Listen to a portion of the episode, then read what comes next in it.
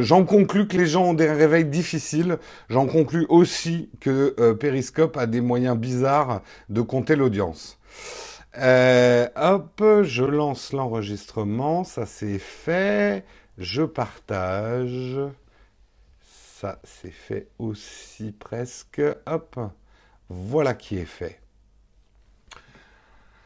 Parfois les gens vont au boulot aussi. Oui, oui, non, mais euh, ce qui est marrant, c'est qu'il n'y a pas de... Enfin, normalement, il y a une certaine stabilité dans l'audience. Généralement, on est entre 1000 et 2000 personnes qui regardent en direct, qui euh, alternativement viennent dans la chatroom, etc. Il y en a qui viennent pas du tout dans la chatroom, qui regardent sur leur ordi et tout ça. Mais euh, là, ces derniers temps, il y a vraiment des, des crêtes et, et des creux. Bizarre. C'est peut-être la rentrée, les gens reprennent leur marque. Est-ce que je vais regarder Texcope ou pas? Un yo-yo, exactement. Tu tentes d'assister depuis le RER. E Alors là, ça va être chaud, Sandy Becky. Hein. Écoute, si on perd en route, euh, on s'inquiétera pas. Entre les tunnels, euh, le nombre en droit à droite, non, non, non. Le nombre en bas à droite là que vous voyez, c'est pas l'audience c'est euh, le nombre de personnes à un instant T dans la chatroom. Et en fait, euh, les gens viennent et ressortent de la chatroom et du périscope euh, tout au long de l'émission. C'est assez rare les gens qui restent quand même de bout en bout. et c'est normal, c'est une matinale, elle est conçue comme ça. Euh, mais non, non, en bas à droite de votre écran, là, le chiffre que vous... Ah oui, vous, c'est de l'autre côté. Le chiffre que vous voyez en bas à droite, c'est juste le nombre de personnes à un moment T euh, donné dans la chatroom. Mais ça n'a rien à voir avec le nombre de gens qui regardent en live. Parce qu'en plus, il y a des gens qui regardent en live, par exemple, sur un ordinateur. Ils sont pas du tout euh, dans la chatroom à ce moment-là, ou ce genre de choses. Voilà. la chatroom, je crois qu'il y a... Quand il y a plus de de, de, de, je sais plus. Mais effectivement, les chatrooms se bloquent. C'est pas à 400, je crois. À 4, on a eu une ou deux fois des blocages de chatroom, quand on a, notamment quand on fait des keynotes euh, Apple, euh, mais je sais plus combien. Sur l'Apple TV, je crois que les gens qui regardent, ils sont pas comptés dans la chatroom. Pour la centième, il y avait aussi eu un blocage du, compteur de la chatroom. Mais voilà, je vous le redis, en bas, euh, là, le chiffre que vous avez, c'est pas du tout l'audience, c'est le nombre de personnes actives dans la chatroom. Je crois. Allez, hein, on n'est pas là pour, euh, j'allais dire, cueillir des coquillages. Euh...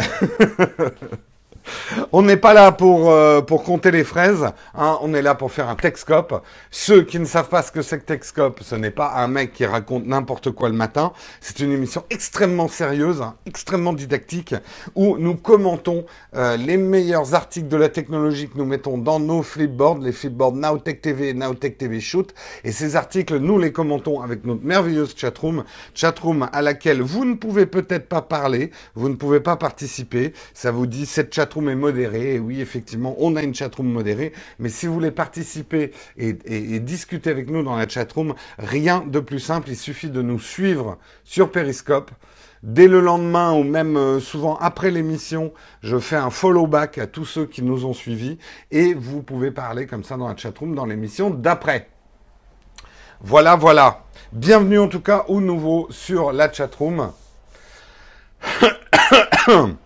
Bienvenue à tous. Euh, qu'est-ce que j'ai oublié de dire? Oui, si vous avez des questions qui n'ont rien à voir avec ce dont je vais parler, vous pouvez tout à fait me les poser, mais il faut me les poser à la fin de l'émission. À la fin de l'émission, je reste, et en ce moment, je reste assez longtemps, fin de l'émission, pour discuter avec vous, faire un Q&A de ci et de ça. Euh, vous pouvez me poser n'importe quelle question. J'y répondrai en fin d'émission. Si ça vous démange en milieu d'émission, il y a aussi la Timothée qui est là pour vous répondre, parce que pour moi, il n'est pas toujours simple de lire vos questions de faire les articles en même temps. Hein. c'est un exercice cérébral pour un vieil homme comme moi qui n'est pas facile. Où est Marion? Ah, Ça va être Doudou. Euh, faut que t'arrêtes, hein, Doudou, hein, avec Marion. Euh, je te rappelle que Marion, elle n'est pas, disponible. Hein, hein. Euh, Euh, Marion, euh, Marion et moi, on s'alterne effectivement pour faire l'émission. Et il est fort probable que vous ne verrez pas Marion cette semaine. Elle a une énorme, énorme semaine de boulot. Euh, et il va être, elle me l'a dit hier, elle a vraiment envie de présenter Texcop, mais ça risque de ne pas être facile. Voilà. Elle a beaucoup de réunions en début de matinée. Et, euh, et, donc c'est c'est pas facile. Allez, on va commencer par le sommaire. De quoi on va parler ce matin? On va parler, on va revenir sur une news que j'ai faite hier pour éclaircir un petit peu les choses. Ces histoires entre Apple, l'Irlande, l'Union européenne et les États-Unis. C'est le bordel. Tout le monde se tire dessus. Tout le monde dit non, c'est ta faute, c'est pas bien, c'est toi qui vas nous payer, machin, etc. L'Irlande, elle dit mais j'en veux pas moi des impôts d'Apple, j'en veux pas. Tout se passait bien. Qu'est-ce que vous me faites chier L'Union européenne, l'Union européenne qui dit ouais non mais oh, ça suffit et les États-Unis qui fait attention hein, on va plus vous vendre nos produits hein, si vous continuez à faire des conneries comme ça. Bref, une superbe histoire, on dirait euh, une engueulade à quatre. Euh, donc euh, on va euh, non c'est pas 120 millions d'amendes, hein, c'est beaucoup plus que ça Doudou. C'est 13 milliards d'amendes. C'est 13 milliards d'amendes euh, que euh, l'Union européenne veut que euh, Apple rembourse à l'Irlande. Et comme je vous le dis, l'Irlande dit non, mais nous, on n'en veut pas. Vous allez voir, c'est assez compliqué. Et hier, j'ai peut-être pas très très bien expliqué les choses parce que moi-même, j'avais pas tout très très bien compris. On parlera également d'un triomphe pour la neutralité du net. Effectivement, c'est plutôt une bonne nouvelle et nous, on s'en réjouit parce que vous le savez, on prône vraiment la neutralité du net. Euh, et euh, les régulateurs européens, le BEREC et pas non le et pas le BALEC, hein, le BEREC a, a donné ses lignes directrices sur la neutralité du net. Alors, ça ne veut pas dire que la partie est gagnée, mais ça va dans le bon sens. On en parlera. On parlera également, alors c'est une rumeur, mais je trouve que c'est une rumeur assez inquiétante, à voir si elle est vraie. Google euh, lâcherait le, la marque Nexus, en gros ne ferait plus des téléphones qui s'appellent Nexus, qui était la marque des téléphones euh, avec du pur Android, et surtout s'apprêterait à mettre une surcouche à Android dans les téléphones qu'il fait fabriquer. Euh, donc ça veut dire que les vanilla Android, les, les... bref, je suis en train de faire un sommarion là. On en parlera pendant les, pendant l'article. euh, on parlera également de Instagram et de Snapchat. Là aussi, je vais revenir dessus parce que il y a beaucoup de chiffres contradictoires. Et là, on parlera d'un article qui dit non, non, non. Snapchat ne souffre pas euh, du clonage de Snapchat par Instagram. Les chiffres de Snapchat n'ont que très peu bougé. On parlera un petit peu justement de cette étude. On parlera également, et c'est peut-être, euh, c'est même certainement quelque chose qui vous concerne tous, en tout cas tous ceux qui utilisent Twitter, je ne sais pas si vous avez remarqué, mais depuis quelques semaines, il y a une, une recrudescence de bots. Et quand je parle de bots, c'est de jeunes filles russes légèrement vêtues qui ont tendance à retweeter des tweets que vous aviez faits il y a 3-4 ans. Donc on se demandera qui elles sont, que veulent, que, que veulent-elles ces jeunes femmes Hein? On se demandera ça. Euh, on parlera également de Google et Uber, puisque Google s'apprêterait peut-être à faire un petit peu à Uber ce qu'il a fait à Apple il y a plusieurs années. Euh, vous verrez, c'est assez intéressant. Et on terminera par deux articles inquiétants what the fuck euh, drôles le premier, c'est pas, non, c'est pas forcément inquiétant, mais euh, aujourd'hui, grâce aux ordinateurs, on arriverait à reproduire très exactement votre écriture, aussi moche soit-elle. C'est-à-dire que même si vous êtes un médecin et que vous écrivez comme un médecin, eh bien, un ordinateur arriverait à reproduire parfaitement votre écriture. Et on terminera. Alors, je pense que vous allez tous vous sentir concernés. Un des mâles modernes de l'Homo connectus que nous sommes, Aujourd'hui, le dernier cruel rappel de la réalité dans la virtualisation de notre monde, c'est la livraison de nos paquets quand on commande sur Internet. Chacun a sa petite histoire, ces livreurs qui ne sonnent jamais à la porte alors qu'on est là, ces livreurs qui défoncent nos paquets, eh bien là, j'ai une sélection de photos et d'histoires qui sont arrivées à des gens et des livraisons plus ou moins incongrues. Hier, UPS m'a dit qu'il était passé alors que non. Oui, bah, tu es en train de raconter le quotidien de nous tous, euh, Yoski. Euh, c'est alors moi je peux te dire, moi qui travaille chez moi et que je suis souvent chez moi, il n'y en a plus un seul qui sonne. Bande de connards. Bref, on verra ce grand classique en fin d'émission. Je vous précise aujourd'hui que nous aurons une annonce publicitaire en milieu d'émission, mais j'aurai également deux messages spéciaux pour deux d'entre vous en fin d'émission. J'aurai un message spécial pour Mr. Olek et j'aurai un message spécial pour Monsieur Vincent Watcher. Donc restez jusqu'à la fin d'émission, Monsieur Vincent. Les autres, vous pouvez partir. Mais j'ai deux messages spéciaux en fin d'émission. Voilà. Allez, le sommaire est fait, même un peu trop fait, un peu trop cuit. On va pouvoir commencer l'émission. Vous êtes donc à bord du Texcom numéro 298. Il est 8h12. Nous sommes le 31 août 2016. Il fait plutôt beau sur Paris, avec une certaine fraîcheur. Donc ça va, la météo est plutôt cool. Euh... Tout le monde est en train de raconter ces histoires de non pour la 300e il n'y aura pas quelque chose de particulier. On fera quelque chose de particulier pour la 500e. Mais tu sais, nous sommes des gens extrêmement modestes. 300 c'est rien. Euh, oh, bien sûr, on fera un petit clin d'œil à la 300e, mais ne vous attendez pas à quelque chose d'exceptionnel. Non, non, t'inquiète pas, je n'ai pas oublié ton message, il arrive au moment de l'annonce publicitaire, Jacob. Il arrive au moment de l'annonce publicitaire. Allez, on commence par le premier article. Justement, essayons de démêler un petit peu ce qui se passe entre la Commission européenne, Apple, l'Irlande et les États-Unis. C'est un peu le rififi.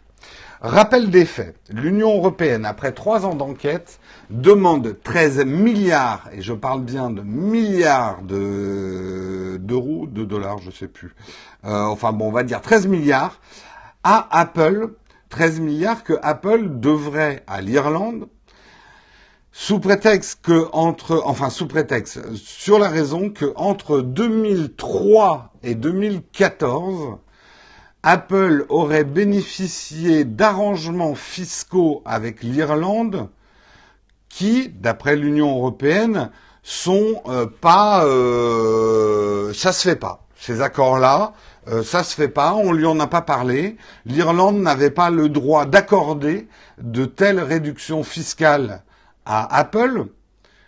Donc, si je résume un petit peu les choses, l'Union européenne demande à Apple de rembourser à l'Irlande des bénéfices fiscaux que l'Irlande elle-même aurait attribués à Apple.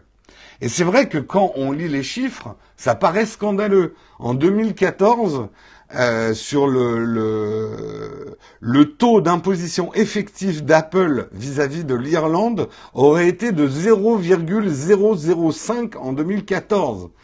On se dit c'est plus des impôts, c'est un cadeau quoi. Donc en gros, ce que reproche l'Union européenne, c'est à l'Irlande d'avoir fait des cadeaux fiscaux à Apple. Donc Apple doit rembourser l'Irlande. L'Irlande dit non mais attendez l'Union européenne, vous êtes bien gentil mais je fais ce que je veux. Hein. Je suis un pays indépendant, ok je fais partie de l'Europe, mais mes politiques fiscales ça ne concerne que moi. Euh, si j'ai envie de faire des cadeaux à Apple, c'est mon choix, et l'Union européenne n'a pas à me dicter ma conduite. Là-dessus, vous avez Apple qui dit attendez, eh, nous, on est en Irlande quand même depuis 1980, et ça c'est vrai que euh, euh, Apple est en Irlande depuis 1980, qu'ils ont créé 6000 emplois en Irlande, que eux, ils payent les impôts qu'on leur leur dit de payer. bon, ils doivent certainement aller se faire des petits dîners avec les mecs. Euh, non, non, là je suppute, mais globalement, Apple dit attendez, nous on n'a rien fait de mal. On paye les impôts que l'Irlande nous demande de payer et on les paye rubis sur l'ongle. Si l'Irlande nous demande 0,005% de taux d'imposition, on va pas payer plus euh, parce que parce que ça quoi. Le problème en plus qui vient se greffer à là-dessus, c'est que l'Union européenne demande quand même des arriérés sur plus de 10 ans. Donc j'ai envie de dire, là, euh, imaginez au niveau particulier la rétroactivité. En gros, ça serait une décision sur les bénéfices fiscaux depuis 2003 qu'il demande à Apple, un redressement fiscal sur plus de 10 ans. Là-dessus, il y a les États-Unis qui disent attention, si vous, vous, faites chier là, l'Union européenne, vous tapez trop sur les entreprises américaines. Si ça continue, nous aussi, on va durcir les choses euh, et blablabla et, et patati et patata. Apple dit aussi attention, euh, nous si les euh, si on risque de se prendre des redressements fiscaux tous les 20 ans rétroactifs, euh, bah comprenez que nous il nous faut un truc stable pour faire du business, donc on va peut-être et là-dessus en plus il y a la Turquie, je viens de lire une news, la Turquie qui est qui est tellement verte de pas avoir été acceptée dans l'Union européenne, qui en profite pour tacler l'Union européenne et qui dit Apple, vous avez qu'à venir chez nous, nous on vous fera encore moins d'impôts que l'Irlande. Euh, bref, on est dans un espèce de nœud gordien. Le, le problème fondamental de ça, c'est quand même la pratique du dumping fiscal. Tant qu'on n'arrivera pas à une harmonisation fiscale, et le problème c'est qu'on n'est pas prêt d'y arriver, parce que bien sûr que chaque pays se tire la bourre pour attirer des entreprises chez eux. Là, le problème entre l'Irlande et l'Union européenne, c'est que l'Union européenne, essaye de donner des lignes directrices sur la fiscalité européenne pour qu'elle soit normalisée, mais en même temps, vous le savez, on ne va pas revenir dessus, mais les pays qui font partie euh, du marché européen, qui aiment bien profiter du marché européen, disent oui, mais nous, notre fiscalité, on fait ce qu'on veut chez nous. Et donc, il y a du dumping fiscal entre pays. C'est clair qu'une entreprise comme Apple, si on lui donne 0,005% de taux d'imposition dans un pays, elle va pas venir en France payer ses 30% d'impôts. Euh, J'exagère un peu, mais c'est quand même un petit peu ça. Et pareil, il faut pas croire qu'il y a que Apple. Il y a eu des, des redressements quand même euh, pour, euh, je sais plus, je crois que c'était Elf, donc une entreprise française aussi qui pratiquait du dumping fiscal. Euh, L'Union européenne dit aux États-Unis d'ailleurs, eh, arrêtez de nous faire chier, on fait ça pour toutes les entreprises. En, euh, simplement, Apple étant la plus grosse entreprise au monde en ce moment, bah, c'est sûr que la note elle est salée, mais on est aussi, euh, c'est en janvier, euh, l'Union européenne s'est attaquée à 35 multinationales, notamment le, le brasseur belgeo-brésilien AB InBev. Euh, qui aurait bénéficié davantage en Belgique. Bref, l'Union européenne est en train de dire non, non, on fait pas de l'anti-américanisme. Euh, tout ce qu'on veut, nous, c'est que les impôts soient les mêmes et équitables dans les pays. Euh... Alors, voilà, le problème, c'est que là-dessus va se rajouter un espèce d'opportunisme aussi politique. C'est toujours bien pour les électeurs de s'attaquer à des grosses boîtes, américaines. Faut quand même faire attention. Euh, on vit quand même dans un monde euh, mondialisé, effectivement, où les entreprises. Apple n'est plus une entreprise américaine. Apple est une entreprise supranationale. Et attention à pas se tirer une balle dans le pied non plus en, chassant des entreprises. Derrière, il faudra pas pleurer si on n'a pas des emplois. Après, en même temps, est-ce qu'il faut être prêt à tout pour créer des emplois dans son pays? Non plus. Je suis pas en train de tenir ce discours-là. De toute façon, tout ça est très complexe. Mais euh, voilà, on l'a vu euh, très récemment, Netflix qui décide de fermer ses bureaux à Paris pour s'installer dans les Pays-Bas. Euh, bah ça fait quand même un peu chier. Alors on peut se dire oui, bah ils ont qu'à payer leurs impôts en France. Une entreprise, elle a le droit de s'implanter où elle veut. Donc euh, oui, pour moi, euh, Apple, alors ça va peut-être en choquer certains, mais Apple est une entreprise supranationale. Ce que je veux dire, c'est que dans la culture et dans l'ADN d'Apple, on ne peut plus dire que c'est une entreprise exclusivement américaine. Elle a maintenant des labos de recherche dans le monde entier. Elle fait son business beaucoup plus à l'international qu'aux États-Unis. Euh, il ne faut pas raisonner en se disant Apple est une entreprise qui fait bosser que des Américains. C'est loin d'être le cas. Et je n'ai pas les chiffres, mais je pense qu'elle fait travailler plus de personnes dans le monde euh, que de, personnes aux États-Unis. Euh, donc on ne peut pas dire que c'est une entreprise américaine. Et d'ailleurs, on le sait que fiscalement, elle paye plus d'impôts dans les autres pays du monde qu'aux États-Unis. L'amende devrait être donnée à l'Irlande. Bah, alors, je suis peut-être un peu naïf, mais j'ai envie de dire, c'est presque un problème entre l'Irlande et, euh, l'Union européenne. Pourquoi ça serait à Apple de payer de mauvaises décisions fiscales que fait l'Irlande par rapport à l'Union européenne? Mais je suis peut-être naïf. Elle fait certainement travailler plus de Chinois. Oui, non, mais c'est clair. Bref, c'est pas un problème simple. Euh, c'est c'est pas un, on peut pas caricaturer non plus euh, ces méchantes entreprises américaines. Attention non plus de pas tomber dans l'excès inverse. Apple c'est pas des anges. Ils doivent avoir des sections entières de mecs qui travaillent sur l'optimisation fiscale.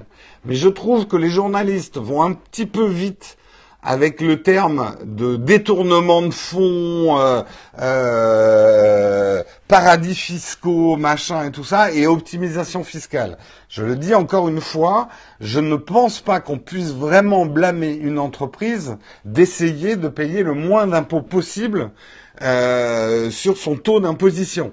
je trouverais qu'une entreprise serait mal gérée si elle essayait pas d'optimiser sa fiscalité.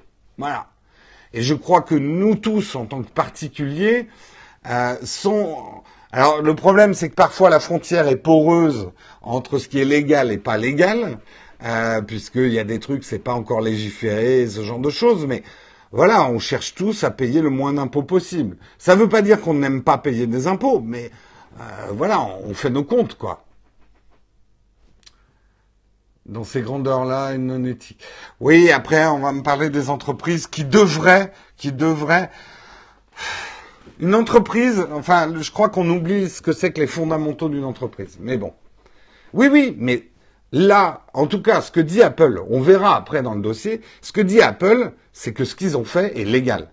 Simplement, euh, ils ont, voilà, ils ont pas, euh, ils ont pas pas payé leurs impôts à l'Irlande. Donc, euh, donc voilà. Allez, on continue. Il est putain, non, c'est pas vrai. Il est 8h23. Oh là là, ça va être long cette émission. Il est 8h23. C'est l'heure de la coupure publicitaire. Ceux qui regardent le replay dans YouTube, vous devriez avoir une petite coupure publicitaire ici. Et nous avons aujourd'hui un message, un message de J-Corp, un message pour Marilyn. Marilyn s'accompagne. Alors, J-Corp, je vais me permettre un petit peu d'optimiser ton message. Tu verras, tu vas être très très content de mon optimisation de ton message. J'ai rajouté quelques petites choses à ton petit message. Mais j'en garde la ligne directrice. Rassure-toi. Là, il y a J-Corp qui est en train de se dire, oh putain, oh putain, oh putain. Donc, Marilyn, donc c'est Jacob qui te parle. Hein. Marilyn, je suis heureux de partager ma vie avec toi depuis plus de dix ans maintenant. Alors un tonnerre d'applaudissements, un tonnerre de cœur pour Jacob et Marilyn parce que dix ans, pas mal quand même. Hein. C'est plus vieux que l'invention de l'iPhone. voilà, un torrent d'applaudissements, un torrent de cœur. Mais le message n'est pas fini, Marilyn. Reste à l'écoute. Marilyn, je tiens à te dire, là c'est Jacob hein, qui parle, hein, c'est pas moi. Hein je tiens à te dire que tu comptes plus que mon ordinateur, mon smartphone et ma console. Et d'ailleurs, je m'engage à les jeter par la fenêtre pour passer plus de temps et mieux m'occuper de toi. Là, il y a Jacob qui dit, mais c'est pas du tout ce que j'ai écrit, c'est pas du tout vrai, c'est pas vrai, non, c'est, pas, non. Là, Jacob, il va me détester. je peux les. Alors, il y a quelqu'un qui perd pas le nord, tu vois, qui dit, je peux récupérer euh, ton ordinateur, ton smartphone et ta console. Marine, ce n'est pas fini. Puisque Jacob te dit également, tu n'es peut-être pas électronique, mais tu restes quand même unique. Et je ne ferai pas de jeu de mots avec la fin de ces deux mots. Hein? Je me retiens. Et il termine, Marilyn, et là encore, hein, je précise, c'est Jacob qui parle. Marilyn, I love you baby. voilà, voilà, Marilyn, là, si euh, tu ne fonds pas, eh bien écoute, on ne peut rien pour toi. Tu auras beau mettre toute la pâte thermique que tu veux. Euh, moi, je, voilà, c'est un message qui fait fondre.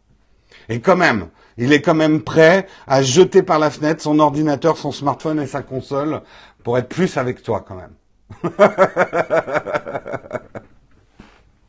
non J'ai quand même là, putain, plus jamais je ferai de message dans Texcom, plus jamais, plus jamais. Quel fouteur de merde ce Jérôme. Mais non, on casse pas le matos, tofu sauvage. là, non, non, non. En tout cas, bravo à vous deux. Hein, 10 ans, félicitations. J'ai même envie de dire euh, un an, félicitations, deux ans, félicitations, dix ans, félicitations, vingt ans, félicitations. C'est toujours beau. Texcop, agence divorce. Allez, merci en tout cas, euh, Jacob, d'avoir fait confiance à Texcop pour relayer ton message.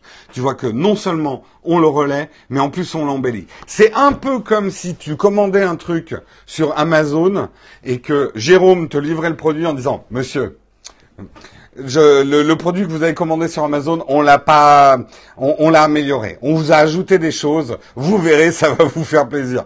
Toi, tu déballes ton, tu c'est pas du tout ce que j'avais commandé.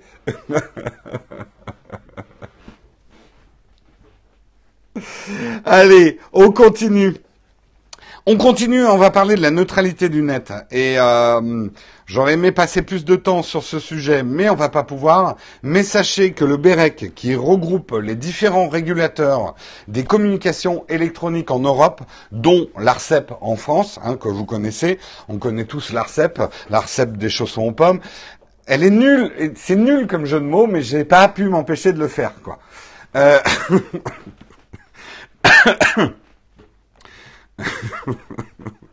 je, je suis con, il y a des fois, mais je me tirerai des baffes. Euh, bref, euh, non, c'est un sujet sérieux, restons sérieux. Euh, ils ont publié mardi donc les lignes directrices sur l'implémentation par les autorités nationales des règles de neutralité du net prévues par la régulation adoptée par le Parlement européen en fin d'année 2015. En gros, souvenez-vous, je vous avais fait une news sur euh, les opérateurs, leur 5G et comment on avait une soudaine impression de dilatation au niveau de notre fondement quand les opérateurs se mettaient à nous parler de la 5G. Euh, puisque les opérateurs nous disent ah on est désolé hein, techniquement pour faire de la 5G il va falloir qu'on enlève la neutralité du net sinon ça va pas marcher. Ce qui techniquement est complètement faux sachez-le. On essaye de nous faire avaler une grosse pilule qui a à peu près cette taille-là, euh, en nous faisant croire que cette future 5G imposerait de dégommer euh, la neutralité du net. Euh, sachez que ce n'est pas vrai. Je ne vais pas répéter, si vous savez pas ce que c'est que la neutralité du net, euh, allez vous informer, c'est vachement important. On va pas le redire. En gros, si j'ai bien tout bien compris, ce que, ce que dit le BEREC, les directives qui sont adoptées par le BEREC, euh, prévoit de donner à l'ARCEP, donc en France et ses homologues dans les autres pays européens, le pouvoir d'imposer des sanctions lorsque les FAI dégradent la qualité d'accès à des services ou favorisent indûment un type de service par rapport à un autre. En gros, un opérateur n'aura pas le droit de vous le dire ou de vous vendre un forfait en vous disant chez nous, Netflix sera meilleur que chez le voisin. Oui, je vous précise qu'il est 8h30 si vous deviez partir au travail à 8h30. Donc, en gros, un FAI, voilà, n'aura pas le droit dans son offre commerciale de favoriser un service par rapport à un autre. Ça sera interdit. Ce que, la souplesse, d'après ce que j'ai compris, je suis pas encore sûr de ce que je dis, mais si j'ai bien compris, le BEREC donne quand même une souplesse là-dedans qui m'a l'air pas mal en disant par contre, un opérateur pourra vous dire euh, tout le streaming musical que vous faites sur votre forfait 5G, mais que vous soyez d'ailleurs chez euh, Spotify ou Apple Music ou un autre, mais le service streaming musical, nous ne le comptons pas sur votre forfait data. Ça, a priori, les opérateurs auraient le droit de le faire. Donc, ils ont quand même des arguments commerciaux de pouvoir dire, chez nous, streamer tranquillement votre musique sans payer plus sur votre forfait data, mais ils n'ont pas le droit de signer un accord avec par exemple Spotify pour mettre le, service Spotify en avant euh, par rapport à Apple Music, par exemple. Donc, ils n'ont pas le droit de signer des accords avec des marques et des services donnés, mais plutôt sur des usages euh, d'Internet. Ça a quand même des dangers aussi. Euh, bon, ça serait trop long pour en parler. Dans l'absolu, la, neutralité du net totale et absolue, ça serait que on ne différencie pas et on ne favorise pas euh, un, service ou un, un paquet de data par rapport à un autre.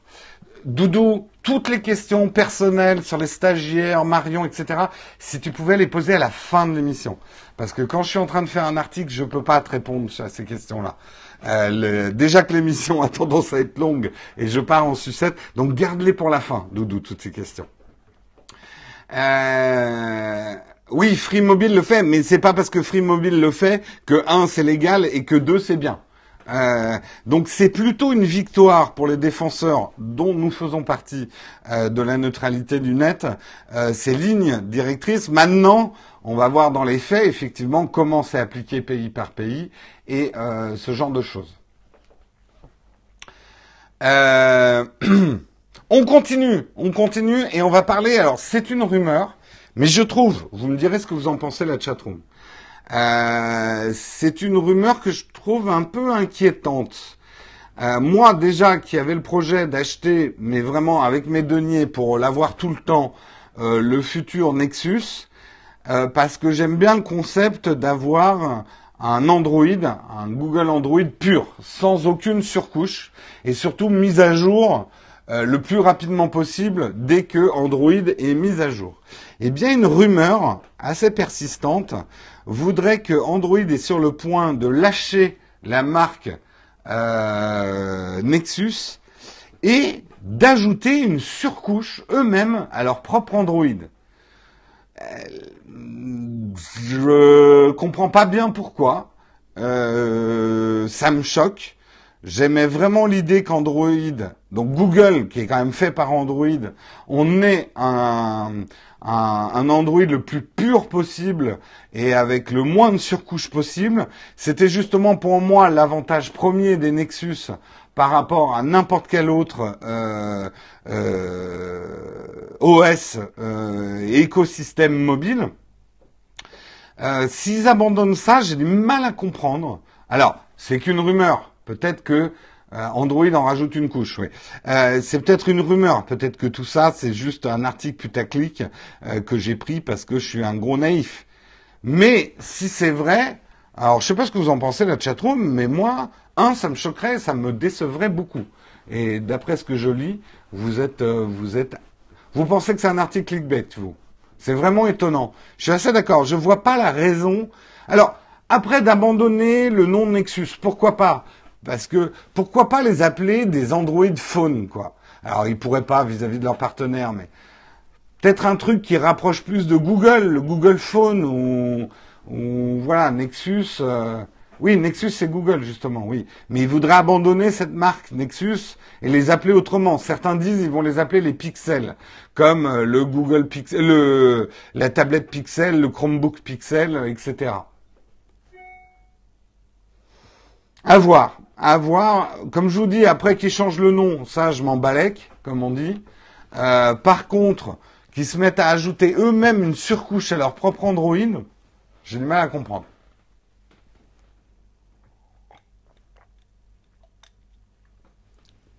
Désolé, je crève de soif.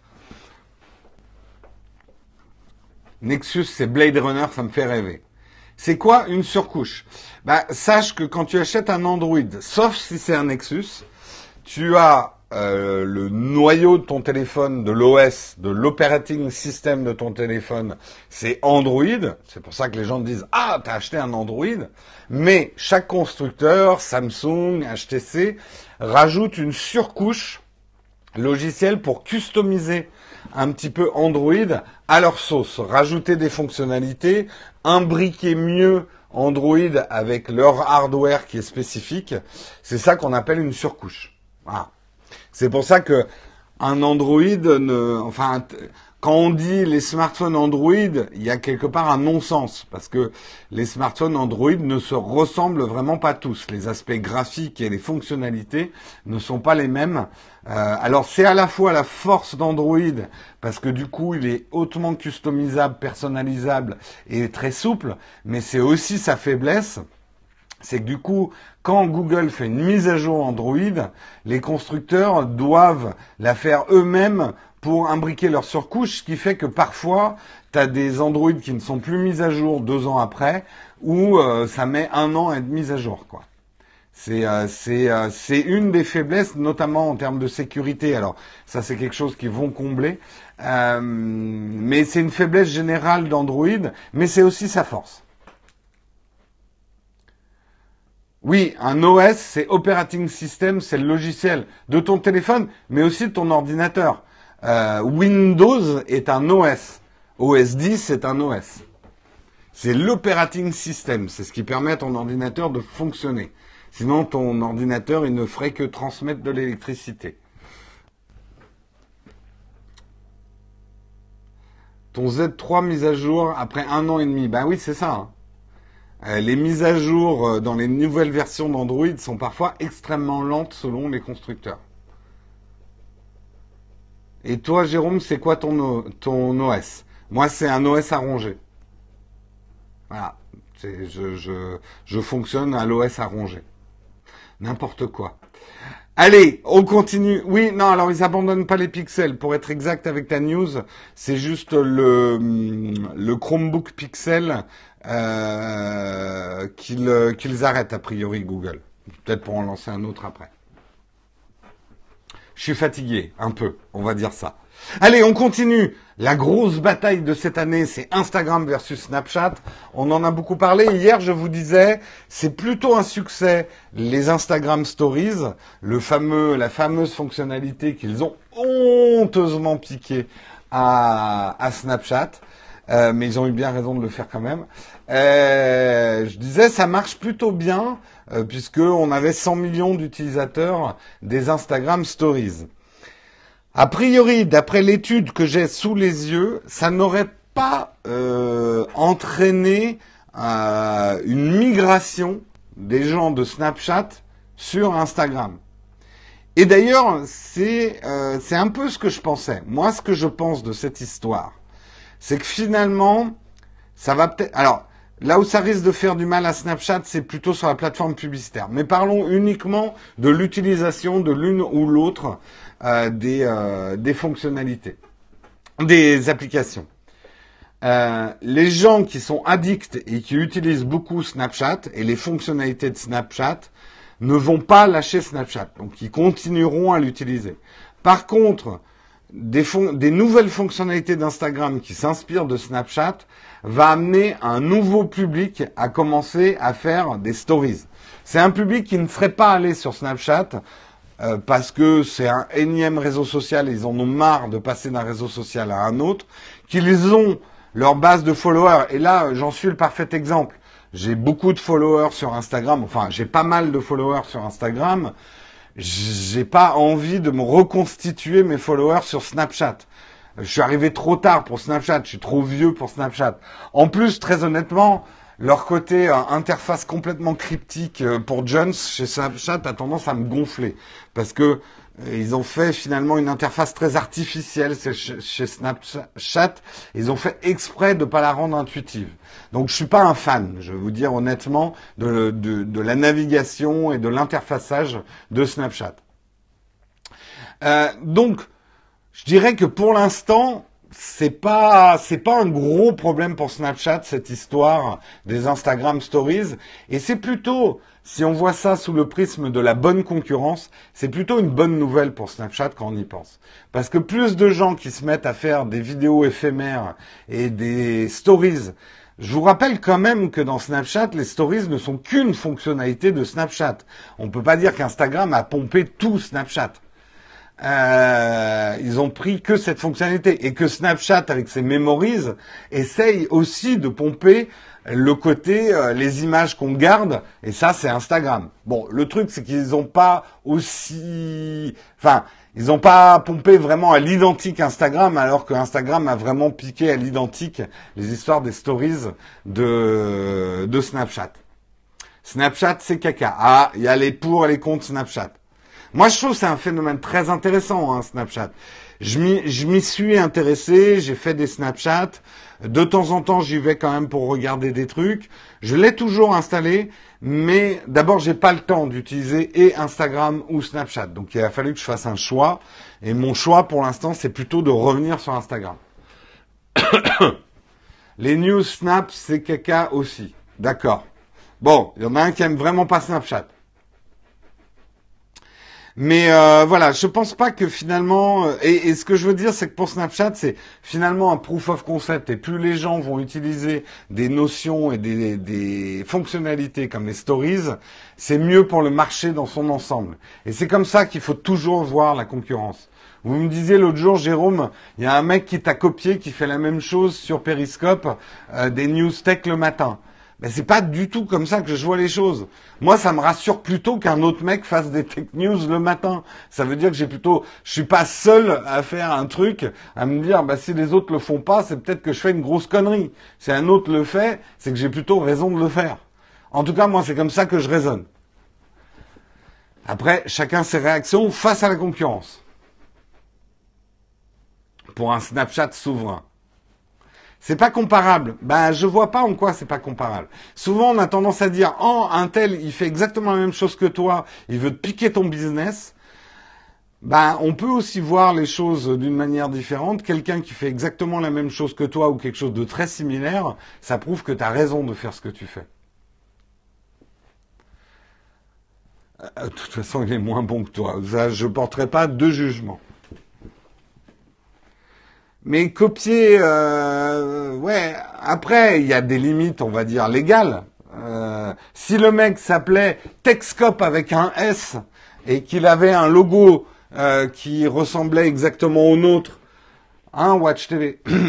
Pardon, désolé, j'ai pas pu m'empêcher. euh, bref, si il avait un nom qui ressemblait, euh, s'il s'appelait euh, Tech TV, vous présente Techscope avec un S à 8 heures du matin, pile poil, avec un logo qui ressemblerait et un présentateur qui me ressemble. Et encore, je vais vous dire, j'aurais même pas de quoi l'attaquer. Euh, donc, je le ferai pas. Disons que voilà, il y a un moment, en fait, le principe, c'est si ça crée une confusion dans l'esprit du consommateur ou du visionneur. Euh, là, c'est les limites, on va dire, de la copie.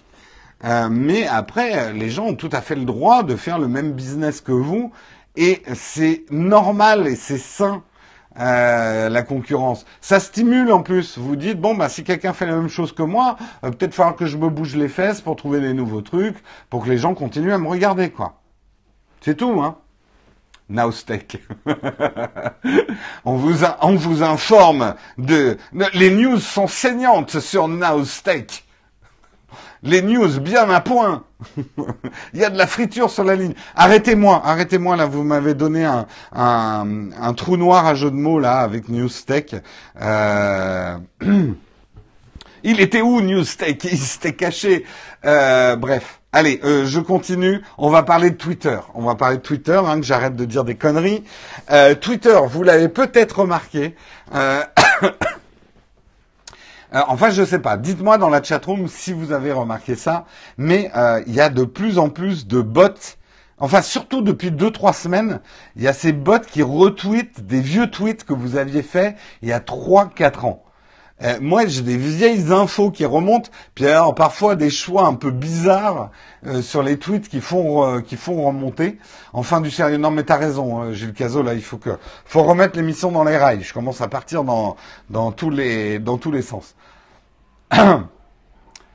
oui, dans que dans quel but? Que nous veulent ces bots? Que nous veulent ces jeunes filles avec des prénoms russes et des formes ah, j'arrive pas à dire le mot, et des formes généreuses qui nous suivent et qui retweetent nos infos d'il y a deux, trois ans. Que, veulent-elles vraiment Hein?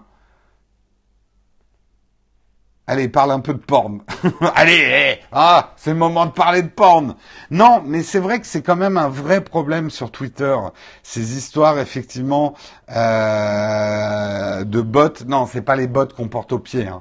Euh, c'est ces gens. Alors, quand vous, parce que moi, il m'est arrivé de cliquer quand même dessus pour savoir ce que c'était. C'est souvent des comptes qui manifestement appartenaient à quelqu'un jusqu'à à peu près euh, 2012-2013. Donc il y avait une vraie personne derrière, une vraie jeune fille par exemple, ou euh, ou euh, vraiment quelqu'un. Il s'est fait pirater son compte Twitter manifestement entre 2012 et 2013, et du coup maintenant c'est un petit peu comme s'il était euh, devenu un Borg. Il est piloté par un ordinateur qui lui fait retweeter des vieux tweets. À quoi ça leur sert? J'ai du mal à comprendre. Généralement, le lien mène vers un site porno. Donc, est-ce qu'il y a des gens qui cliquent vraiment sur ces sites porno pour aller voir? Peut-être. De toute façon, c'est comme le freemium, quoi. Il suffit qu'il n'y ait même pas un pour cent des gens qui cliquent pour que ça soit rentable, hein, ce genre de truc. Euh, donc, euh, je me dis oui, c'est la raison pour laquelle ils le font. Mais en tout cas, c'est quand même un gros problème pour Twitter. Euh, ça donne pas confiance en Twitter. Ça a, un côté, on a l'impression de revenir en arrière, quoi. On a l'impression de revenir au début de Twitter où c'était pas bien protégé ce genre de choses. Donc c'est quand même négatif. Et je me dis, mais je suis peut-être naïf, il y a quand même des moyens techniques de détecter. Euh, c'est déjà bizarre quand même quand un compte retweet des trucs qui ont 2-3 ans de retard. Euh, et si en plus le truc le fait toute la journée, c'est quand même assez euh, facile à détecter, non? Je me trompe peut-être, mais je me dis ça a pas l'air si compliqué que ça, quoi. Donc pourquoi Twitter ne fait pas mieux le ménage? Je ne sais. Vous aussi, vous avez eu là ces, tweets, ces retweets bizarres ou pas? Vous en avez eu? Dans la chatroom Non, oui, non, oui, oui. Ouais, donc ça dépend des gens.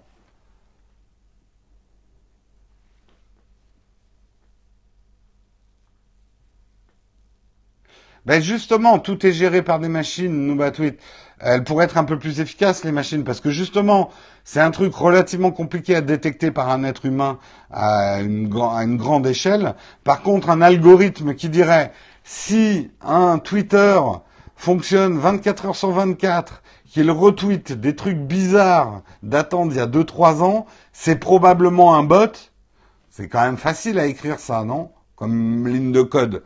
Je suis peut-être naïf, mais j'ai l'impression que c'est assez facile à écrire. Donc pourquoi vous ne le faites pas, Twitter euh, Et après, moi, ce que je vous conseille de faire, je l'ai pas fait jusqu'ici, mais je vais le faire. Quand vous voyez ces bottes bizarres, ne succombez pas à la vignette. Hein. C'est pas parce que la fille vous montre ses seins qu'elle est vraie. Hein. On est bien d'accord. Hein. Euh, eh bien, vous la dénoncez vous faites un report à Twitter, peut-être que ça les aidera à se bouger un peu les fesses si on les inonde de reports sur les boots euh, bizarroïdes, et eh ben euh, peut-être qu'ils se mais même derrière ils pourraient mettre un truc automatique un tel qui reporte un, un bot et eh ben euh, tu vas le supprimer quoi. Ça sent le vécu. Alors il y en a qui sont bloqués hein, sur euh, sur le fait que ça se dise bot. Mais ça s'écrit pas comme les bots. Tu les signales et tu les bloques à chaque fois. En tout cas, c'est ce qu'il faut faire. Allez, je continue pour parler rapidement de Google. Google qui s'apprêterait à lancer un service à travers euh, Waze. Vous, utilisez Waze, la chatroom. Je pense qu'il y en a pas mal d'entre vous qui utilisent Waze. Eh bien, a priori, il y, il y aurait sur Waze un service de covoiturage. Euh, qui vous permettrait effectivement, quand vous avez un trajet à faire et que d'autres ont le même trajet à faire, euh, de pouvoir partager euh, le, véhicule contre un petit pécule. Google s'apprêterait à le lancer à San Francisco après l'avoir testé sur un, un, tout petit nombre d'utilisateurs. donc il y aurait un service, je crois que ça s'appellerait, attendez, je crois que j'ai vu le nom tout à l'heure dans un autre article. Euh, ride with by Waze.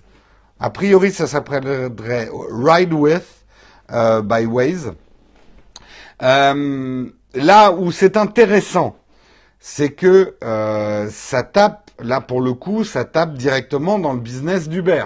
Parce que même si en France, ce système-là a été interdit par Uber, c'est quand même un système qui marche dans d'autres pays du monde où vous pouvez partager un Uber, faire du covoiturage avec un véhicule Uber.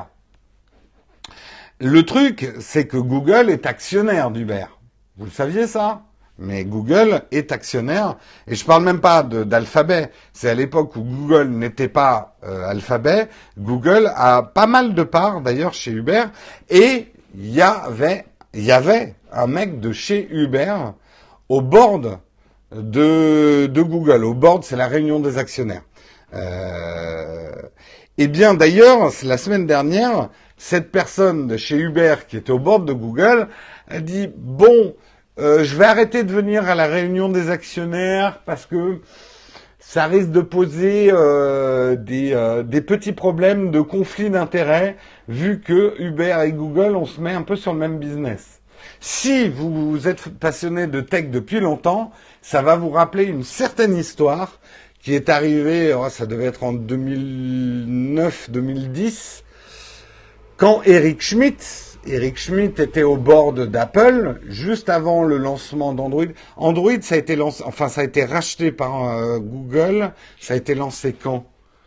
Euh, Lancement d'Android.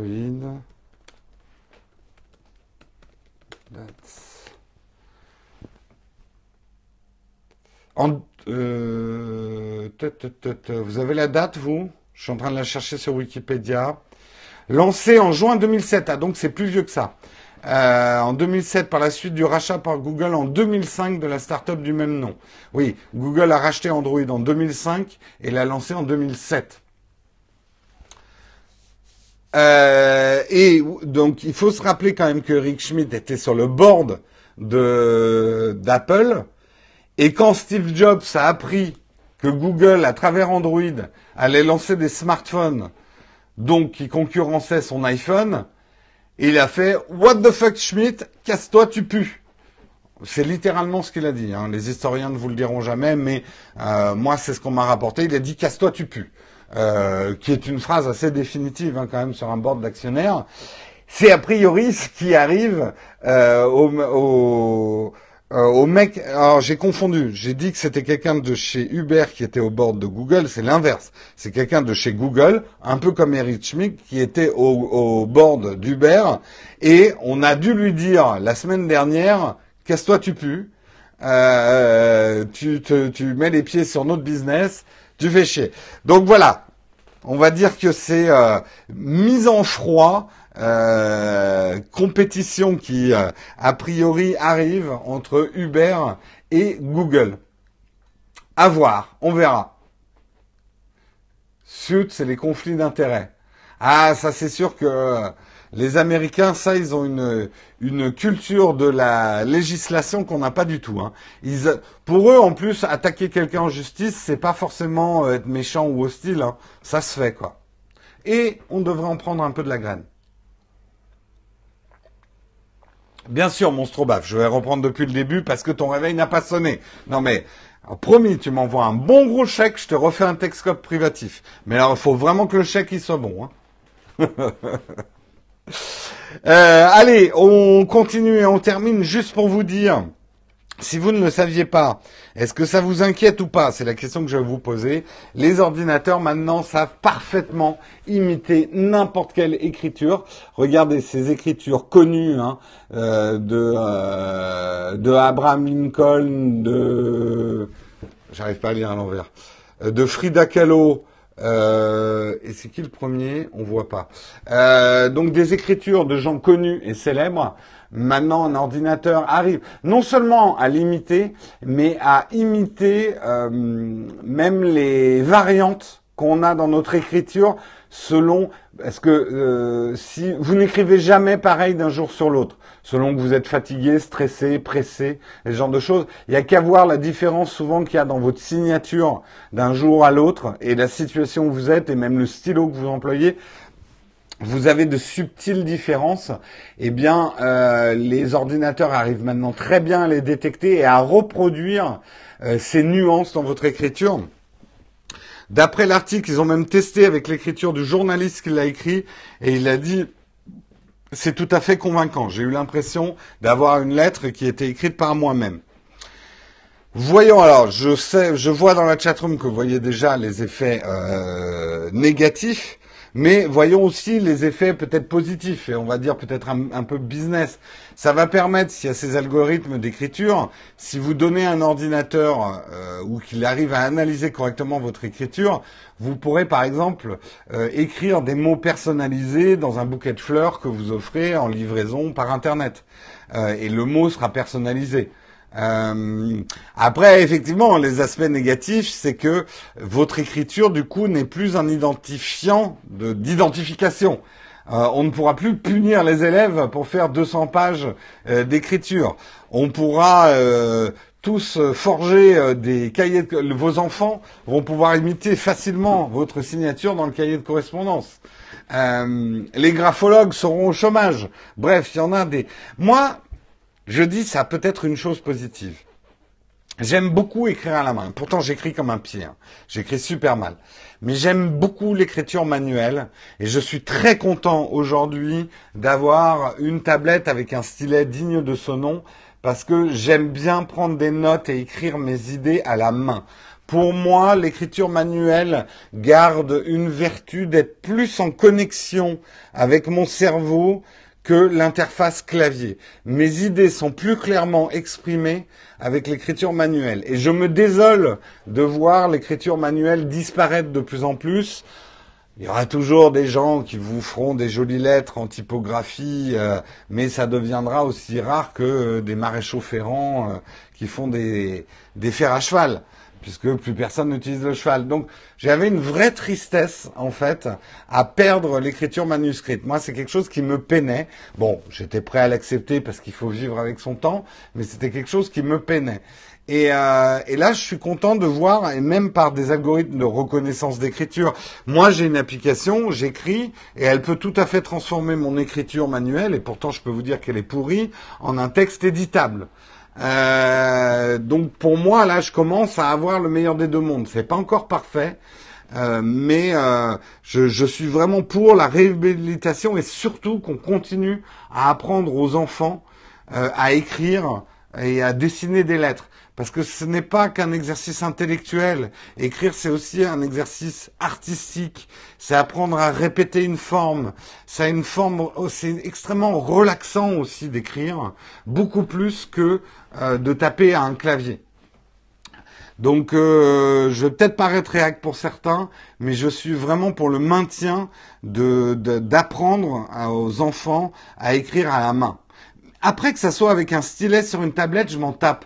Je suis pas nostalgique au point de dire le papier sera toujours le papier, l'encre sera toujours l'encre. Oui, c'est pas pareil. Moi aussi, j'aime bien le beau papier et l'encre, mais j'aime bien écrire aussi sur ma tablette. C'est un nouveau type d'écriture. Euh, je veux dire, euh, les gens qui me disent oh écrire sur du papier et de l'encre c'est inimitable, il faut pas que ça disparaisse, ça me fait penser à un vieil Égyptien qui me dirait non mais tu sais l'écriture sur papyrus avec du sang de bœuf, il y a que ça de vrai. Euh, franchement, le jour où on va perdre ça, on va tout perdre. Ok, mais bon, papyrus, c'est un peu chiant et ça pue, hein. Et le sang de bœuf, je dis pas. Non, c'était pas du sang de bœuf hein, d'ailleurs qu'ils utilisaient, je sais plus ce qu'ils utilisaient. Enfin bref. Euh, je suis pour le maintien de l'écriture manuelle. Après, le média, on s'en fout. Les papyrus. Oh, super nono. Jeu de mots. Moleskine, oui, c'est vrai qu'aujourd'hui, il y a pas mal de... Euh, alors, Moleskine a lancé, effectivement, il est un peu cher leur truc. Un carnet dans lequel ce que tu écris va se reproduire sur je trouve ça un peu compliqué, très honnêtement, ces trucs où il faut écrire dans un carnet, puis après tu récupères tes pages. À la limite, j'ai envie de dire, si j'ai vraiment envie, d'écrire sur du papier, après euh, je shoot avec mon smartphone la page que j'ai écrit et euh, ça me permet, euh, voilà, de, de, récupérer ce que j'ai écrit à la main, quoi. C'est plus simple qu'un système un peu plus. Effectivement, il est 9 h Je suis un petit peu en retard puisque j'ai encore un article à vous faire. Désolé hein, pour ceux qui doivent impérativement partir. Il faudra suivre le dernier article en replay. Merci de me rappeler à l'ordre et à l'heure. Mais aujourd'hui, je sais pas, je, je, je divague euh, et je fais des jeux de mots à la con et je dis des conneries, donc ça prend plus de temps, hein mais euh, vous avez raison, il est 9 heures. Il est 9 heures, il est largement temps de faire le dernier article. Dernier article, je voulais vous dire, vous n'êtes plus seul. Vous n'êtes pas seul au monde euh, à avoir ces problèmes. Vous n'êtes pas la seule personne au monde chez qui le livreur ne passe jamais alors que vous êtes là et qu'il ne sonne pas à la porte et qu'il vous coche une case. Vous n'étiez pas chez vous. Venez chercher votre paquet à la poste. Mais fuck you, j'étais là toute la journée. J'ai pris un RTT pour recevoir ton putain de paquet et t'as même pas eu le temps de sonner. Je serais même descendu, j'aurais descendu mes escaliers pour prendre le paquet, quoi. Voilà, vous n'êtes pas seul il y a des choses encore plus incongrues qui arrivent aux gens. Regardez cette personne. Elle avait envoyé pourtant un message en disant merci de mettre mon paquet sous le paillasson. Bah, le mec du PS, il l'a pris au mot. Il a mis le paquet sous le paillasson. Le truc noir que vous voyez en haut, c'est le paillasson. Mais il y a mieux, il y a mieux, rassurez-vous. Vous savez, il y en a qui ont des passe-partout pour pouvoir mettre votre paquet dans la boîte aux lettres. C'est bien. Mais quand le mec, et ça, ça vous est peut-être arrivé, il force comme un malade, et que le paquet prend, mais genre, toute la place, et que du coup, vous recevez même plus votre courrier à cause du paquet, c'est des choses qui arrivent aussi. Mais c'est pas fini. Quand vous habitez un pavillon, quand vous habitez une maison, si le mec du PS, euh, je ne vais pas dire UPS, mais on va dire que si le livreur met le paquet sur le palier de votre porte, ça craint quand même parce que n'importe qui peut vous le voler. Donc maintenant le truc c'est de planquer les paquets. Donc le mec a laissé merde, j'ai perdu la page. Donc le mec a laissé un petit mot, petit mot sur lequel il écrit regardez en haut et il, il est allé planquer le paquet sous le toit de la maison. Alors il y a des variantes, je vais vous montrer. Il y a celui qui met le paquet en équilibre sur votre petite loupiote dans l'entrée de la maison. Il y a celui qui vous laisse un message. Le paquet est dans le buisson et qui littéralement jette le paquet dans votre buisson. Il y a aussi hein, les paquets qui arrivent dans des états étranges. Le mec qui, le livreur qui a probablement commis un assassinat juste avant de vous livrer votre paquet. Ça, c'est pas mal. Il y a celui aussi, parce que c'est un malin. Il veut pas que votre paquet soit volé. Donc, il va le planquer, il va le planquer sur votre, sur votre Porsche. Et il le planque super bien, le paquet. Hein. Je veux dire, là, il vous a fallu du temps, quand même, pour trouver où était le paquet, quand même. Hein. Il y a aussi, alors, quand vous voulez livrer un paquet chez votre mère pour son anniversaire, mais vous voulez que ça soit une surprise, vous le précisez dans le message. Monsieur le livreur, c'est une surprise. Donc, euh, merci de le de so please scan the box not le euh, il faut pas que le paquet ressemble trop à un cadeau euh, donc euh, ne n'écrivez pas cadeau dessus, ou ne mettez pas un ruban, ou ne mettez pas bon anniversaire dessus. Le mec dit ok, j'ai compris. Du coup, vos recommandations, il les écrit sur l'étiquette. Donc votre mère, elle reçoit les recommandations. Monsieur le livreur, ceci est un cadeau d'anniversaire pour ma mère et on aimerait que ça soit euh, un secret. Donc ne mettez pas d'indication sur la boîte qui permettrait d'identifier que c'est un cadeau. Le mec, il vous l'a mis sur le paquet quand même. C'est assez fort. Il y a aussi, les livreurs trop de zèle, hein. Le livreur qui, carrément, vous livre le paquet en, merde, j'ai éteint mon, mon iPad du coup.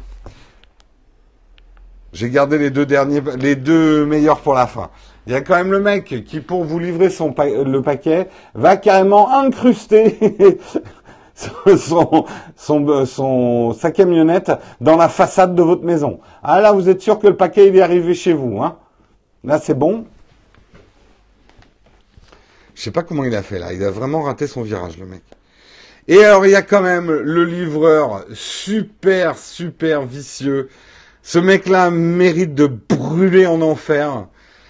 Euh, les gens mettent une petite note sur leur porte Monsieur UPS, nous sommes à la maison. Merci de frapper fort, de sonner fort, parce que probablement c'est un couple de vieilles personnes. Ils, remercient le mec d'avance, ils mettent leur nom, et le mec leur colle sur le mot une étiquette, vous n'étiez pas là quand je suis passé. Là, c'est quand même l'enfoiré absolu, quoi. Le fils de pute, tout à fait. Je vais vous dire, parce que moi, mon gardien fait la chasse euh, à ces mecs-là. Il a mis un mot sur sa porte parce qu'il en a marre que les livreurs lui laissent les paquets euh, parce qu'eux ils sont pressés, ils veulent, ils bouffent, enfin ils sont payés au rendement hein, les mecs. C'est pour ça qu'ils ils montent même pas chez vous. Donc ils refusent, ils boycottent de prendre les paquets.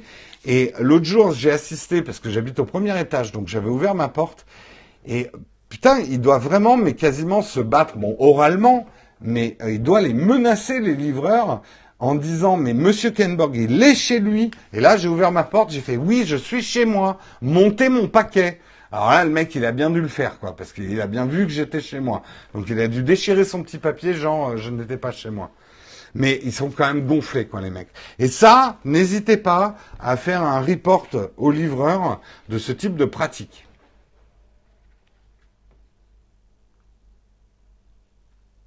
Non, mais c'est vrai que c'est hallucinant.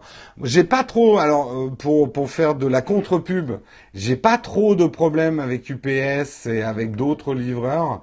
J'ai vraiment des problèmes avec Chronopost. Dès que c'est livré par Chronopost, c'est une catastrophe généralement. Après, ils me les mettent dans des points de dépôt qui sont n'importe où, des trucs qui sont fermés tout le temps. Enfin, c'est une galère quoi. Chronopost. Maintenant, j'évite les sites qui utilisent Chronopost pour livrer quoi. Non mais je sais bien qu'ils sont payés au lance-pierre. Je sais bien que euh, c'est pas de leur faute. Les livreurs, ils sont obligés d'optimiser. On leur impose un rendement de fou, quoi. Euh, mais euh, c'est pas une raison. C'est un service, la livraison. Il faut pas. J'ai envie de dire, je plains les livreurs, mais il faudra pas qu'on se plaigne dans deux ans quand Amazon aura fait son propre système de livraison que tout le monde se retrouve au chômage, et pas que les livreurs, hein, mais toutes les personnes qui bossent dans l'administration de ces boîtes, parce qu'elles n'ont pas su euh, peut-être augmenter les salaires, mais imposer euh, des règles de livraison ou ce genre de choses, quoi.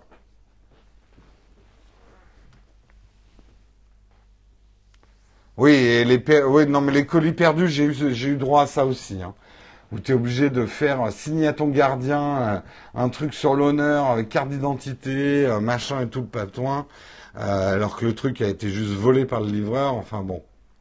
Bref, un problème, vous voyez, vous n'êtes plus seul. Repensez à ces images la prochaine fois que vous êtes en galère. C'est la fin de ce long Texcop numéro 298. Je vous remercie de l'avoir suivi. On se retrouve demain à 8h pour le 299. Je reste 5 minutes avec la chatroom pour pouvoir parler avec vous. Par contre, euh, parler en russe, ça, ça va pas passer. Euh, le livreur a signé à ma place, il a récupéré un Samsung S6. Ah ouais, pas mal quand même. Donc je reste 5 minutes avec la chatroom si vous avez des questions à me poser. Feu Posez-moi les questions. Tu n'as plus de batterie à cause de moi. Ah, je suis vraiment désolé, Totov. En même temps, je t'ai jamais promis quoi que ce soit. Je vous ai, alors si, par contre, je vous ai toujours dit d'écouter Texcop en branchant votre smartphone à une batterie, qu'elle soit externe ou au secteur. Ne regardez pas Texcop sur votre batterie interne. Periscope, ça bouffe de la batterie. Les messages personnels à Olek et... Putain, merci de me le rappeler, Nazado. J'avais d'abord un message personnel à faire à Olek. Manifestement, Olek, nous avons oublié ton message du mois. Eh bien, sache que euh, d'abord, je vais me flageller pendant à peu près 2-3 heures avec des orties fraîches et ensuite me faire une friction avec du sel de Guérande et du vinaigre pour essayer d'obtenir ton pardon divin d'avoir oublié ton message en août et en plus de ça, compte sur moi pour me rattraper en septembre. Tu auras, tu vois un petit peu comme quand tu vas acheter une glace et que tu demandes, je voudrais, euh, je voudrais juste une boule euh, avec un petit cornet, pas le cher, avec les. Eh bien, c'est comme si moi j'allais te faire cette glace, mais j'allais te rajouter dessus euh, des cornflakes, des cacahuètes avec un énorme cône, avec de la chantilly autour, tout ça gratos. Voilà, c'est ce que je te promets pour septembre, une annonce comme tu n'en as jamais eu. Ça, c'est la première chose. La deuxième chose, c'est que je voulais euh, vraiment remercier euh, Vincent Watcher. Vincent Watcher, si vous avez regardé l'émission de Tristan euh, où il parle des flashs, il y a Vincent Watcher qui a fait un stage avec Tristan Euh, donc un stage chez Naotech TV. Il a aidé Tristan notamment à faire ses vidéos euh, Naotech TV. Et il est ensuite parti au Québec faire un autre stage dans l'audiovisuel. Et il m'a ramené, et je vais te dire pourquoi ça me, ça me touche beaucoup, il m'a ramené pour Marion et pour moi-même une véritable, un véritable canne euh, d'Apple Syrup. Ça c'est vraiment le truc. faut l'ouvrir comme une boîte de conserve et ensuite mettre le sirop d'érable dans un versoir. Euh, donc il nous a ramené euh, une, euh, un véritable truc. Et ça, tu peux pas savoir à quel point ça me rappelle mon enfance. Parce que quand j'étais enfant, vous saviez peut-être pas, mais j'ai passé toute mon enfance aux États-Unis. Hein, L'anglais est ma langue maternelle. Euh, et on habitait justement à côté de la frontière du Canada. Et euh, le, sirop d'érable, on l'avait comme ça, dans des vrais, euh, des vraies cannes, des vraies boîtes de conserve, euh, et pas dans des bouteilles designées, ce genre de truc quoi. Donc c'est un vrai souvenir d'enfance et du vrai sirop d'érable pur, c'est quand même super bon. Doudou, comment va Marion? On la voit quand? Doudou, Doudou, calme-toi sur Marion. Vous la verrez la semaine prochaine. Verser sur de la neige, c'est vrai qu'on peut se faire des, euh, cônes de, neige avec du sirop d'érable. Marion, c'est qui pour moi? C'est ma compagne, Marion. Continue, c'est vraiment bien présenté, c'est intéressant. Merci de nous proposer. Ben, écoute, merci à toi d'avoir regardé l'émission. Si tu es un nouveau, as-tu des problèmes de droit pour publier des vidéos lorsqu'elles sont montées avec iMovie? C'était ça ta question? Non, non, non, non. Euh, enfin, si c'est ça ta question, euh, tu n'as absolument pas à citer ton logiciel de montage euh, quand tu sors une vidéo.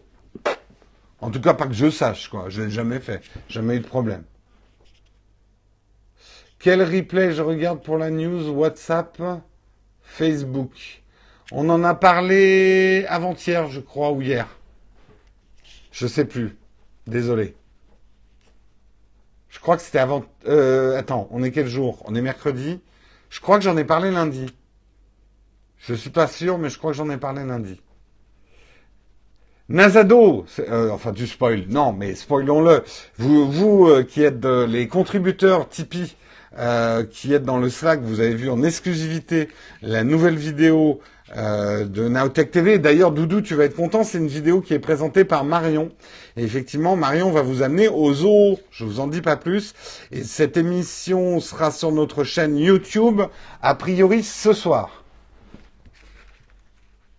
Facebook te bloque pour les droits audio. Ah, ça c'est un autre problème, Super Nono. Si tu mets de la, de la musique qui ne t'appartient pas, c'est normal que tu sois bloqué. Donc pour ça, il faut que tu prennes de la musique libre de droit. Mais attention, pas uniquement libre de droit, mais libre de droits commerciaux. Parce que si tu mets de la pub devant euh, tes vidéos, il faut que la musique soit libre de droit commercial. Fais une recherche sur Google, il existe des sites. Nous, on en a un on paye 90 euros par an pour utiliser de la musique libre de droit commercial. Mais si tu mets une musique dont tu n'as pas les droits, ah oui, c'est clair que tu vas te faire euh, bloquer, quoi.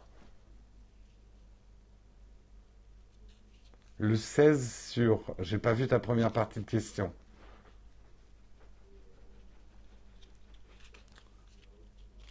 Vous faites des meet-up. Oui, euh, pas très très souvent, mais on a déjà fait deux Nowtech Drink où on rassemble les fans de la chaîne YouTube.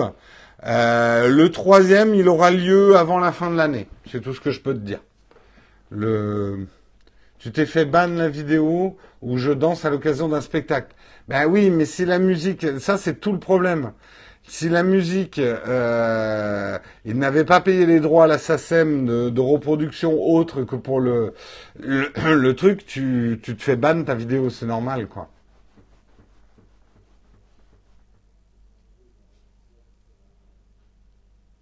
Comment on fait pour le Slack? Tu es contributeur. Alors, d'abord, c'est à partir du palier Gold. Hein. Tous, les contributeurs n'ont pas droit au Slack. Euh, donc, si tu fais partie des VIP Gold et que tu n'as pas eu ton accès au Slack, d'abord, il faut que tu vérifies dans tes mails le mail que tu utilisais pour faire ton Tipeee. C'est là-dessus, normalement, que Marion t'a envoyé euh, tout comment faire pour te, te connecter au Slack. Si ça n'a pas été fait, tu nous écris à Naotech TV, mais avec ton mail que tu as utilisé pour faire ton Tipeee. C'est très important parce que euh, franchement, c'est comprenez que pour nous c'est très dur quand vous utilisez euh, cinq mails différents et que vous écrivez jamais avec le même. C'est très très dur pour nous de retrouver qui est qui et qui est qui. Euh, donc, il est important si vous avez un problème d'accès au Slack de nous écrire avec le mail que vous avez utilisé pour faire votre contribution sur Tipeee. Très très important.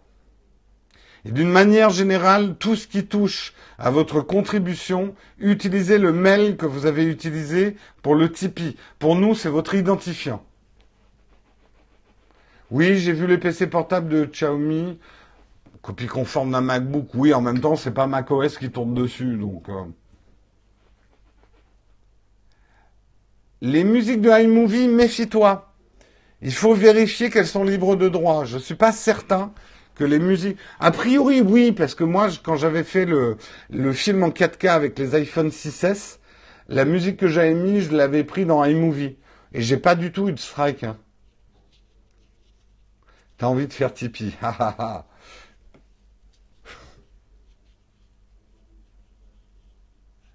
Eh ben Totof, on est ravi de t'avoir accompagné pendant l'été. Je me doute que si tu nous dis ça, c'est que tu peux pas nous suivre pendant l'année.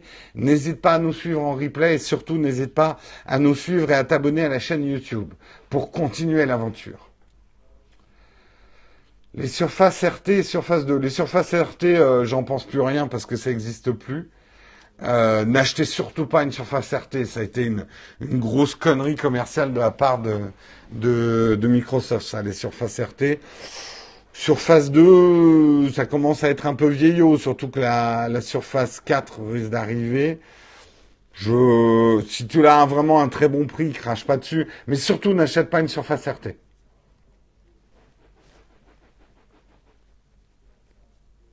Est-ce qu'il y a encore des questions dans la chatroom? Ou est-ce qu'on s'en garde pour demain?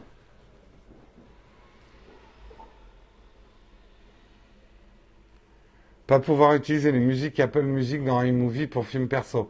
Ben non, t'as pas les droits. Enfin, je sais pas, mais euh, comprenez quand même que cette musique, c'est pas parce que vous l'avez achetée que vous avez payé les droits de la reproduire euh, dans des films. Là encore, attention hein, avec votre usage de YouTube. Si vous décochez la case mettre de la publicité devant mes vidéos, normalement vous avez beaucoup moins de problèmes. C'est à partir du moment où vous cochez la case mettre de la publicité, donc que vous essayez de gagner un petit peu d'argent avec la publicité YouTube, c'est là où les problèmes arrivent avec la musique qui vous appartient pas. Alors ça arrive que votre vidéo soit complètement bloquée à cause d'un contenu qui vous ne vous appartient pas, mais c'est déjà beaucoup plus rare si vous ne cochez pas la case euh, je veux me faire des sous avec YouTube comprenez bien que si vous vous faites des sous avec YouTube, vous rentrez dans ce qu'on appelle le droit commercial. Et du coup, vous n'avez pas le droit de faire de l'argent avec le travail de quelqu'un d'autre. Euh, nous, on utilise audioblocks.com. Audioblocks.com. Va voir. Et ils sont garantis en plus pour YouTube. C'est vraiment bien, quoi. Tu n'auras pas de souci, effectivement, avec une vidéo privée sur YouTube. Naotech Drink sur Lyon. Je sais pas. Le problème, c'est qu'on n'a pas vraiment de quoi se payer ses voyages. Donc, si on fait un Outtake Drink sur Lyon, c'est parce que on, aura un truc professionnel à faire sur Lyon et donc que le voyage sera payé, quoi.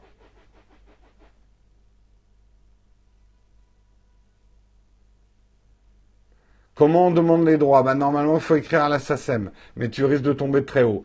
Patrick avait demandé les droits à la SACEM, il lui demandait 26, je crois 26 000 euros. Euh, pour les droits musicaux d'une musique connue euh, pour, pour ses podcasts. Donc du coup, il a pris les compositions de son frère. D'une manière générale, réalisez bien que il vaut mieux faire les choses vous-même, que vous aurez toujours des difficultés à poster un contenu qui ne vous appartient pas. Et pour la musique, n'essayez pas de mettre le dernier titre de Beyoncé, même si vous l'aimez beaucoup, moi aussi. Hein. Il y a de la musique. euh, j'adore, par exemple. euh, enfin bon, il y a des, artistes que j'adore. Et souvent, quand je l'écoute, je me, je me dis putain, je ferais bien une vidéo avec cette musique en fond. Vraiment, vraiment, j'aimerais. Mais je le fais pas parce que c'est s'exposer à des problèmes. Un conseil que je peux vous donner, parce que vous avez vu dans nos dernières vidéos, on le fait de plus en plus, c'est d'écouter SoundCloud. Vous risquez de trouver des artistes vraiment bien, et avec eux, on peut discuter. Parce que généralement, il y a un mail pour les contacter. Nous, c'est arrivé par exemple avec Otam, dont on aime beaucoup les mix. On lui a demandé si on pouvait utiliser nos et généralement euh, nos ces musiques sur nos vidéos YouTube. Et généralement, ces mecs-là sont beaucoup plus ouverts à une utilisation de leur musique. Et du coup, eux n'ont pas réservé leurs droits sur YouTube, donc les robots de YouTube vont pas détecter automatiquement. Non, changer les notes et les tonalités, ça marche plus, ça non plus. Les robots sont un peu plus intelligents qu'avant. Euh, tu, j'aime quoi comme musique? J'aime, en tout cas pour mes vidéos, j'aime beaucoup le trip hop. Je trouve que c'est vraiment, euh, euh, c'est vraiment des musiques sympas sur les vidéos, le trip hop. Et euh, j'aime bon tout ce qui est euh, ambiante, euh, euh, musique électronique, euh, mais plus particulièrement le trip hop. Voilà. En général, je suis pas très musique. En général, j'écoute, euh, j'écoute un peu de tout. Il y a des musiques. Ce serait plus facile de me demander les musiques que je n'aime pas. J'aime pas tout ce qui est hard rock. Euh, j'aime pas tout ce qui. Je suis pas très fan de de euh, j'allais dire Airbnb. Vous voyez comme je suis de Airbnb. Euh, je voilà, il y c'est pas j'aime pas tout ce qui est euh, dance, techno, truc machin.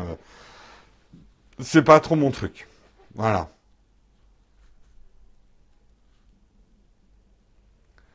C'est un métalleux. Ah non, je suis pas du tout métalleux, moi. Je, je, je comprends qu'on aime beaucoup hein, la musique métal, mais j'aime pas du tout la musique métal.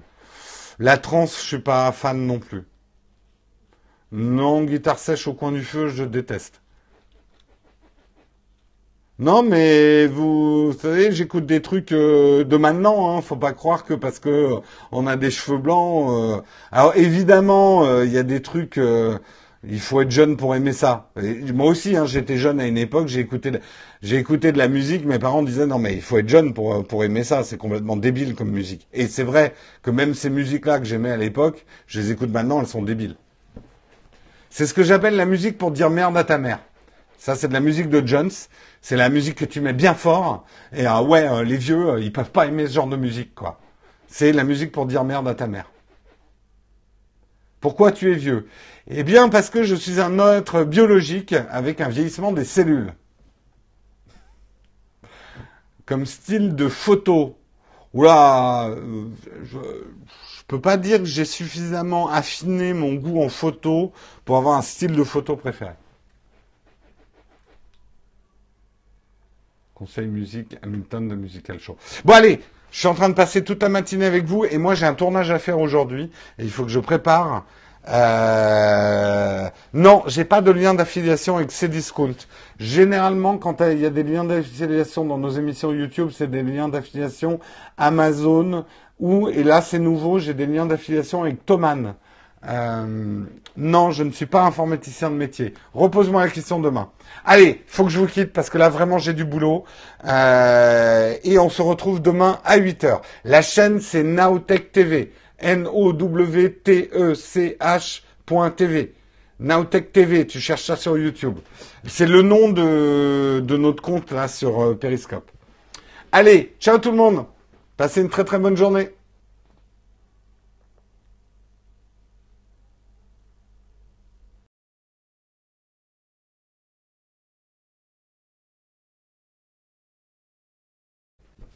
Debout là-dedans. Il est 8 heures, on se réveille.